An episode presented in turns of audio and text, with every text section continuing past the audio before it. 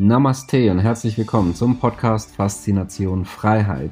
Schön, dass du wieder dabei bist und wie jede Woche haben wir heute wieder ein spannendes Thema mit wichtigen Tipps und Tricks, die auch dein Leben transformieren. Mein Name ist Thorsten Wittmann und ich bin internationaler Finanzautor, Speaker, Selfmade Multimillionär und Gründer einer der größten Geld-Communities im deutschsprachigen Raum. Und jetzt lass uns loslegen. Was, wenn das Banken- und Geldsystem nicht mehr hält? Was passiert beim Great Reset? Wie kannst du dich vorbereiten, auch vor einer großen Inflation und auch vor einem etwaigen Euro-Crash. Das sehen wir uns im heutigen Tipp-Video an. Herzlich willkommen wie jeden Freitag. Schön, dass du auch heute wieder mit dabei bist. Und mal schauen, wie viele Views dieses YouTube-Video haben wird, weil wenn es darum geht, aufzuklären von diesen ja nicht unbedingt lustigen Dingen, dort haben viele Videos hohe fünfstellige und auch sechsstellige View-Zahlen. Wenn es aber darum geht, auch mal Lösungen zu präsentieren, die sind ein bisschen konstruktiver, rationaler, da muss man auch drüber nachdenken, ne? da mal schauen, da glaube ich nämlich, dass es nur ein Bruchteil von dem sein kann, als wenn man jetzt hier einfach nur darstellt, boah, was ist da wieder passiert und das alles und wo es dann so einen großen emotionalen Aufschrei geht. Aber Worum geht es denn letztendlich? Und zwar, dass wir konstruktiv schauen, hey, was können wir jetzt eigentlich tun? Wie können wir uns vorbereiten? Und was macht jetzt Sinn? Von dem her, dieses Video beschäftigt sich nicht damit, wie wahrscheinlich ist ein Great Reset und Inflation und ein Euro-Crash etc. Da gibt es sehr, sehr viele Videos da draußen. Auch dazu haben wir sehr, sehr viele aufklärende Videos mit vielen Zahlen, Daten, Fakten mit dazu. Die kann ich dir auch sehr empfehlen. Das ist wichtig, weil erstmal braucht man das Bewusstsein, aber dann eben anzuschauen, was kann man tun. Und wir sehen uns von dem ja auch nicht an, wie groß ist die Wahrscheinlichkeit. Und dazu habe ich eine ganz klare Meinung. Weil nehmen wir einmal eine Haftpflichtversicherung. Die ist sehr, sehr sinnvoll, dass du eine solche abschließt, weil es könnte unverschuldet und aus dem Nichts heraus ein Millionenschaden entstehen, der dich ja, ähm, an den Existenzabgrund bringen kann. Ja, und deswegen ist es sinnvoll, das zu haben. Ne? Auch wenn es da eine relativ niedrige Wahrscheinlichkeit gibt, sollte man das Ganze haben und sich absichern. Und genauso ist es. Seine Existenz sollte man absichern vor diesen Szenarien. Und auch weil die Wahrscheinlichkeit, egal, die, die ist irgendwo zwischen 0 und 100. Aber meiner Überzeugung nach deutlich größer, als wenn man einen existenzgefährdenden Schaden bei einer Haftpflichtversicherung hätte. Deswegen beschäftige dich damit, sichere dich ab. Und die Menschen, die ignorant sind, die werden früher oder später ihren Preis bezahlen. So war es historisch schon immer. Ja, und wird es vermutlich auch noch sehr lange bleiben.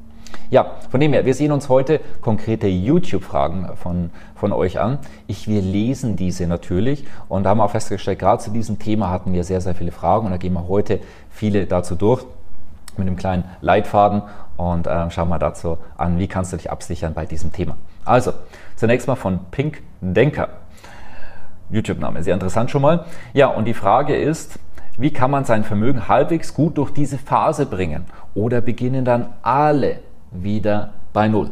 Fangen wir erstmal damit an. Nein, es beginnen nicht alle bei Null. Das hatten wir historisch noch nie und ich glaube auch nicht, dass es irgendwann passieren wird. Warum? Wir haben ja schon haufenweise Immobilienvermögen, wir haben Unternehmensvermögen, wir haben auch solche Sachen wie Diamanten, Kunst, etc., also äh, Gold und Silber beispielsweise. Das heißt, es gab immer einen Vermögenswert, also es wird immer etwas da sein, was einen Wert hat. Es ist nur eine ja, Transformation, es ist eine ganz, ganz große Umschichtung. Und diejenigen, die ignorant sind und dann bei klassischen Geldanlagen drin sind, wie beispielsweise Bankguthaben, Lebensversicherung, Bausparen, die werden halt potenziell mal wieder entwertet, so wie wir das historisch auch schon immer wieder hatten. Wer sich einfach nur mit Finanzhistorie beschäftigt, der wird darauf immer und immer wieder stoßen. Ja, und was man konkret tun kann, da gehen wir am Schluss auch nochmal äh, darauf ein, das passt vom, vom logischen Aufbau des Videos her am besten. Das heißt, welche Strategien kannst du jetzt konkret fahren? So, wir machen weiter mit der Frage von Günther.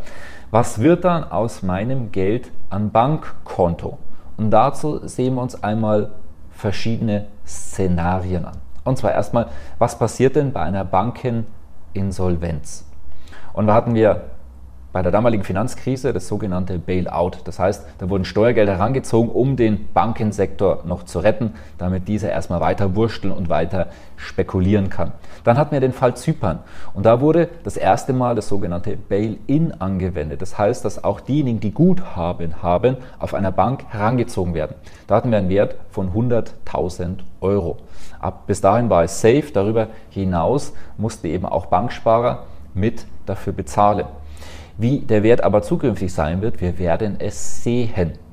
Und wenn es so drastisch ist, dass also die ganze Bank quasi ausradiert wird, ja, dann kann es sein, dass es äh, an den äh, sogenannten Sicherungsfonds gibt.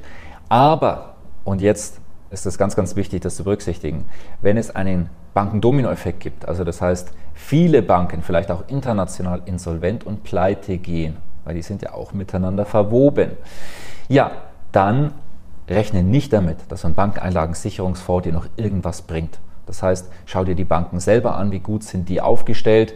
Äh, vielleicht ein bisschen konservativer, hatten im Video ja auch schon äh, darauf hingewiesen.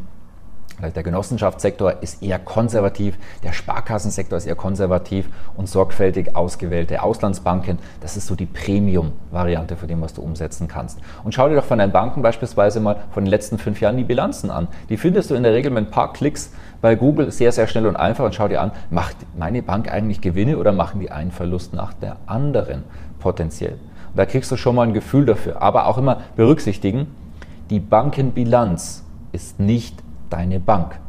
Es ist einfach nur mit Bilanzrichtlinien eine Übersicht von, äh, von Positionen, die deine Bank hat. Aber es ist nicht die Bank und auch nicht in diesem Moment. Vielleicht ist es beschönigt. Es gibt äh, Spielraum und diverse Spielregeln. Ja, und ja, das heißt, man kann nicht eins zu eins sehen, wie ist der wirkliche, reale Zustand von einer Bank. Auch solche Positionen wie Derivate kann man nicht einsehen. Das heißt, das ist einfach nur ein Indikator, wie deine Bank da steht. So, dann haben wir weitere Szenarien, weil das ist aber noch nicht alles weitere Risikoszenarien. Inflation. Sollte inzwischen jeder wissen, was das Ganze ist. Und Inflation bedeutet, dass dein Bankguthaben immer weniger und weniger wert wird an Kaufkraft. Nominal gesehen passiert da nicht viel, wird sogar vielleicht jetzt aktuell wieder leicht mehr. Nichtsdestotrotz, du bekommst immer weniger dafür. Und das finde ich faszinierend, obwohl die Menschen das eigentlich wissen sollten reagieren sie nicht. Wie wäre es andersrum? Mal angenommen, man würde theoretisch alle Preise einfrieren, aber das Bankguthaben nimmt jedes Jahr um 5 oder um 10 Prozent ab. Was würde passieren? Ja, die Leute würden nicht einfach so zuschauen. Sie würden sich überlegen, was sie damit tun, aber so ignorieren sie das Ganze. Ne? Ignoranz bedeutet immer, dass man einen Preis bezahlen muss. Ja, und das andere Szenario, was, wenn es den Euro in ein, in drei, in fünf Jahren oder wann auch immer nicht mehr geben sollte, wenn er umgeschrieben wird. Damals die Währungsreform 1948 von der Reichsmark auf die D-Mark war eine Umstellung von 100 auf 6,5. Das heißt 93,5 Prozent war einfach weg. Und das haben wir in Deutschland mehrfach erlebt über die Jahrhunderte. Das heißt, dass dort Enteignungen stattgefunden haben über Inflation, über Währungsreform oder auch über Vermögensteuer und Sonderabgaben. Das haben wir immer wieder gesehen. Trotzdem halten die Leute still, weil es eben schon relativ lang ähm, her ist ja, und einfach ignoriert wird, ja, wie viele Dinge dort draußen. Nun gut, aber das bedeutet, das heißt, alles, was irgendwie auf der Bank ist, beziehungsweise jetzt vor allem Bankguthaben, weil Depot ist ja nochmal anders, das haben wir auch nachher übrigens noch als Frage, ist letztendlich im Feuer. Und deswegen auch hier weitere Fragen von Oki. Würdest du empfehlen, das eigene Geld komplett vom Konto abzuziehen und es selber zu lagern? Und ich würde definitiv empfehlen, sich selber darum zu kümmern, auch zu schauen beispielsweise mit Fremdwährungen, was man darstellen kann auf Fremdwährungskonten oder ähm, beispielsweise auf dem Depot, wo es dann auch Sondervermögen ist, aber dazu nachher vielleicht auch noch ein bisschen mehr. Das heißt, auch in andere Bereiche reinzugehen, was auch liquide ist. Gold, es hat Schwankungen, ja, aber es ist liquide, ist die älteste Währung der Welt, gibt es bereits seit über 5000 Jahren und hatte immer einen Wert. Das kann man jetzt von ja, den Währungen, die wir in dieser Zeit hatten, die letzten Jahrtausende, so nicht sagen. Und die aktuellen Währungen, also mindestens die, auch den Euro, den gibt es auch noch nicht so lange und hatte schon einiges durchzustehen und ist sicherlich auch noch nicht durch insgesamt. Ja. Also von dem her, hier aufpassen und deswegen, ich persönlich würde größeres Bankguthaben meiden. Größer übrigens in dem Umfang, was dir persönlich wehtun würde. Das ist immer relativ. Den einen tun 10.000 Euro weh, dem anderen fängt es erst ab 100.000 Euro an, dass es wirklich wehtut. Das ist sehr relativ, aber keine größeren Guthaben auf Bankguthaben und lieber schauen, dass es ordentlich und gut und sinnvoll investiert wird. Dann hier die nächste Frage und zwar von Erika. Auch bei 15.000 Euro bei der Sparkasse habe ich auf mein Konto, würde man da auch rangehen? Generell muss man sagen, weiß man erst im Nachhinein, wie ging es der Bank wirklich. Ist es so wie in Zypern, dass beispielsweise eine Grenze von 100.000 ausreicht, muss man jedenfalls äh, niedriger gehen. Wie ist es mit dem Einlagensicherungsfonds? Könnte der im Fall der Fälle ähm, einspringen, wenn es der Bank wirklich sehr, sehr schlecht ging und das wirklich im Prinzip alles im Feuer ist. Aber dann nochmal, wie gesagt, auf den würde ich mich keinesfalls dort draußen verlassen, weil da retten die Banken sich quasi selber. Und wenn es einen Bankdominoeffekt gibt, dann ist der, der ganze Einlagensicherungsfonds ruckzuck, ähm, ist die Kohle weg. Die Banken, die können sich nicht selber retten mit den minimalen Einlagen, die sie dort verpflichtend leisten müssen. Also auf den Einlagensicherungsfonds nie verlassen. Und deswegen, ich persönlich bin kein großer Fan davon, ähm, ja, relativ große Bankguthaben dort zu haben. Bei Erika, sie schreibt auch dort, dass es äh, das, was sie auf dem Konto hat, vielleicht ist es alles gut, das kann man nicht rauslesen, aber dann würde ich persönlich nicht bei der Bank lassen. Es ist immer noch etwas besser zu Hause, aber dass wir auch trotzdem nicht vergessen und auch selbst wenn diese 15.000 auf der Bank sicher sind und auch dort bleiben, was sind diese in Kaufkraft wert in fünf Jahren? Gibt es dann überhaupt noch den Euro? Dann ist dieses Geld weg. Liebe Erika, das solltest du dir eindringlich überlegen oder ob es da nicht sinnvolle Varianten und Möglichkeiten gibt.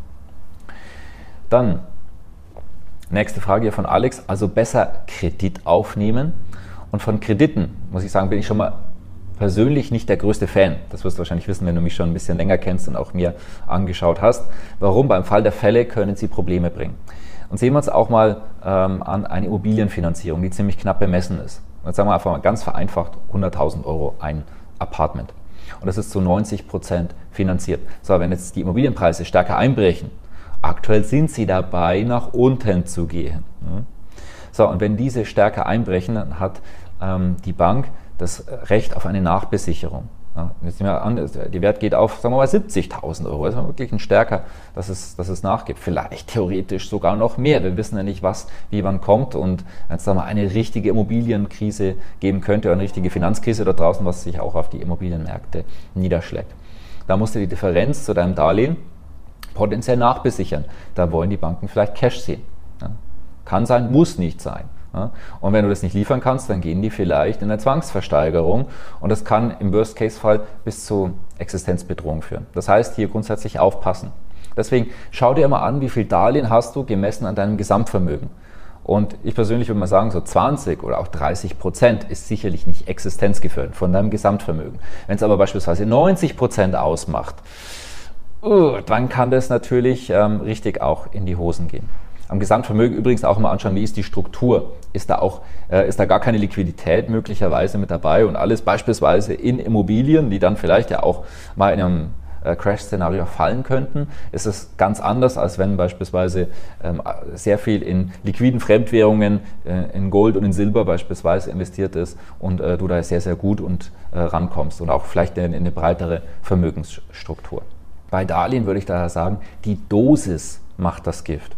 Und es kann vorteilhaft sein im, im Bereich Inflation und dass dieses Darlehen auch weginflationiert wird.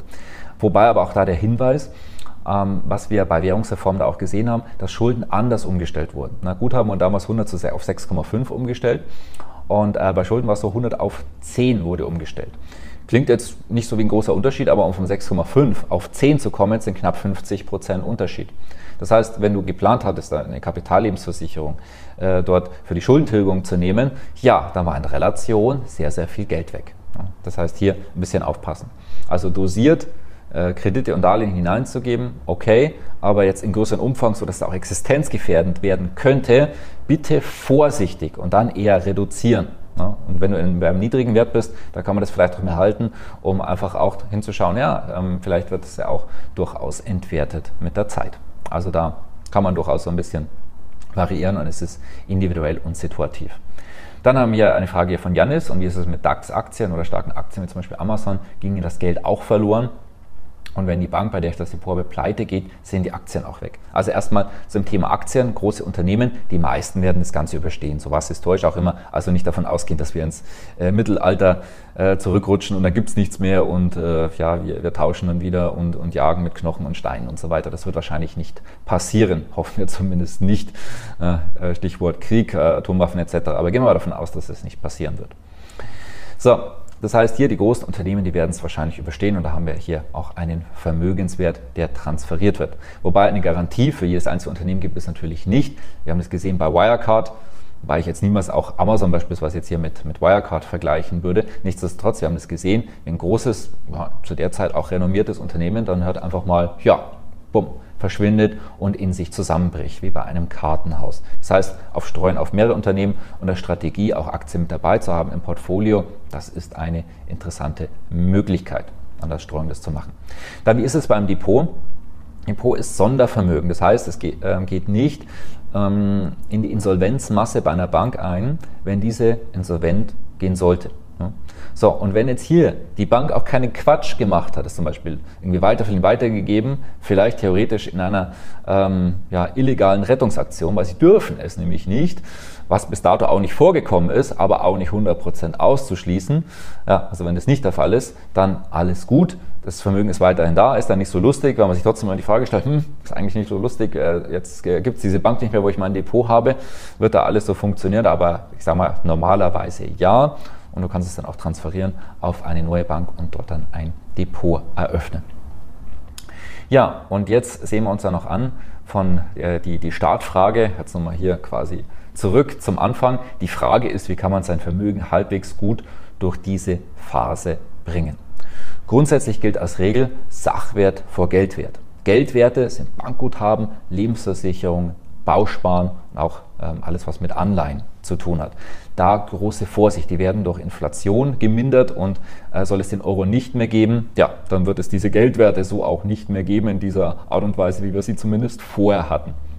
Das heißt, hinein in Sachwerte, wie beispielsweise Immobilien, wie in Aktien, wie in Gold und Silber, wie in Diamanten, wie in Kunst. Dazu gehört auch beispielsweise Oldtimer, Whisky, äh, Rohstoffe, ähm, Kryptowährungen, da scheiden sich ein bisschen die Geister, können aber auch sich anschicken, die Krisengewinner zu sein. Das ist nämlich dann von dem eher als, als, oder sagen wir von dem Fiat-Geld, von dem eher unsicher wirkenden Geld dann hineingeht, auch in Kryptowährungen und so weiter. Ja, also das sind Möglichkeiten, die du nutzen kannst. So, und jetzt hast du die Möglichkeit, dich auf vielleicht auf zwei, drei Sachen zu fokussieren, vielleicht sogar nur auf eine. Dann ist ganz, ganz wichtig, dass du dich auskennst in diesem Bereich, dass du Erfahrung hast, mehrjährig und du weißt, was du tust. Das ist wichtig und elementar, wenn du in einem oder ein paar Bereichen herumturnst. Das wird für die meisten Menschen da draußen nicht die beste Option sein, denn sie wissen nicht, was sie tun.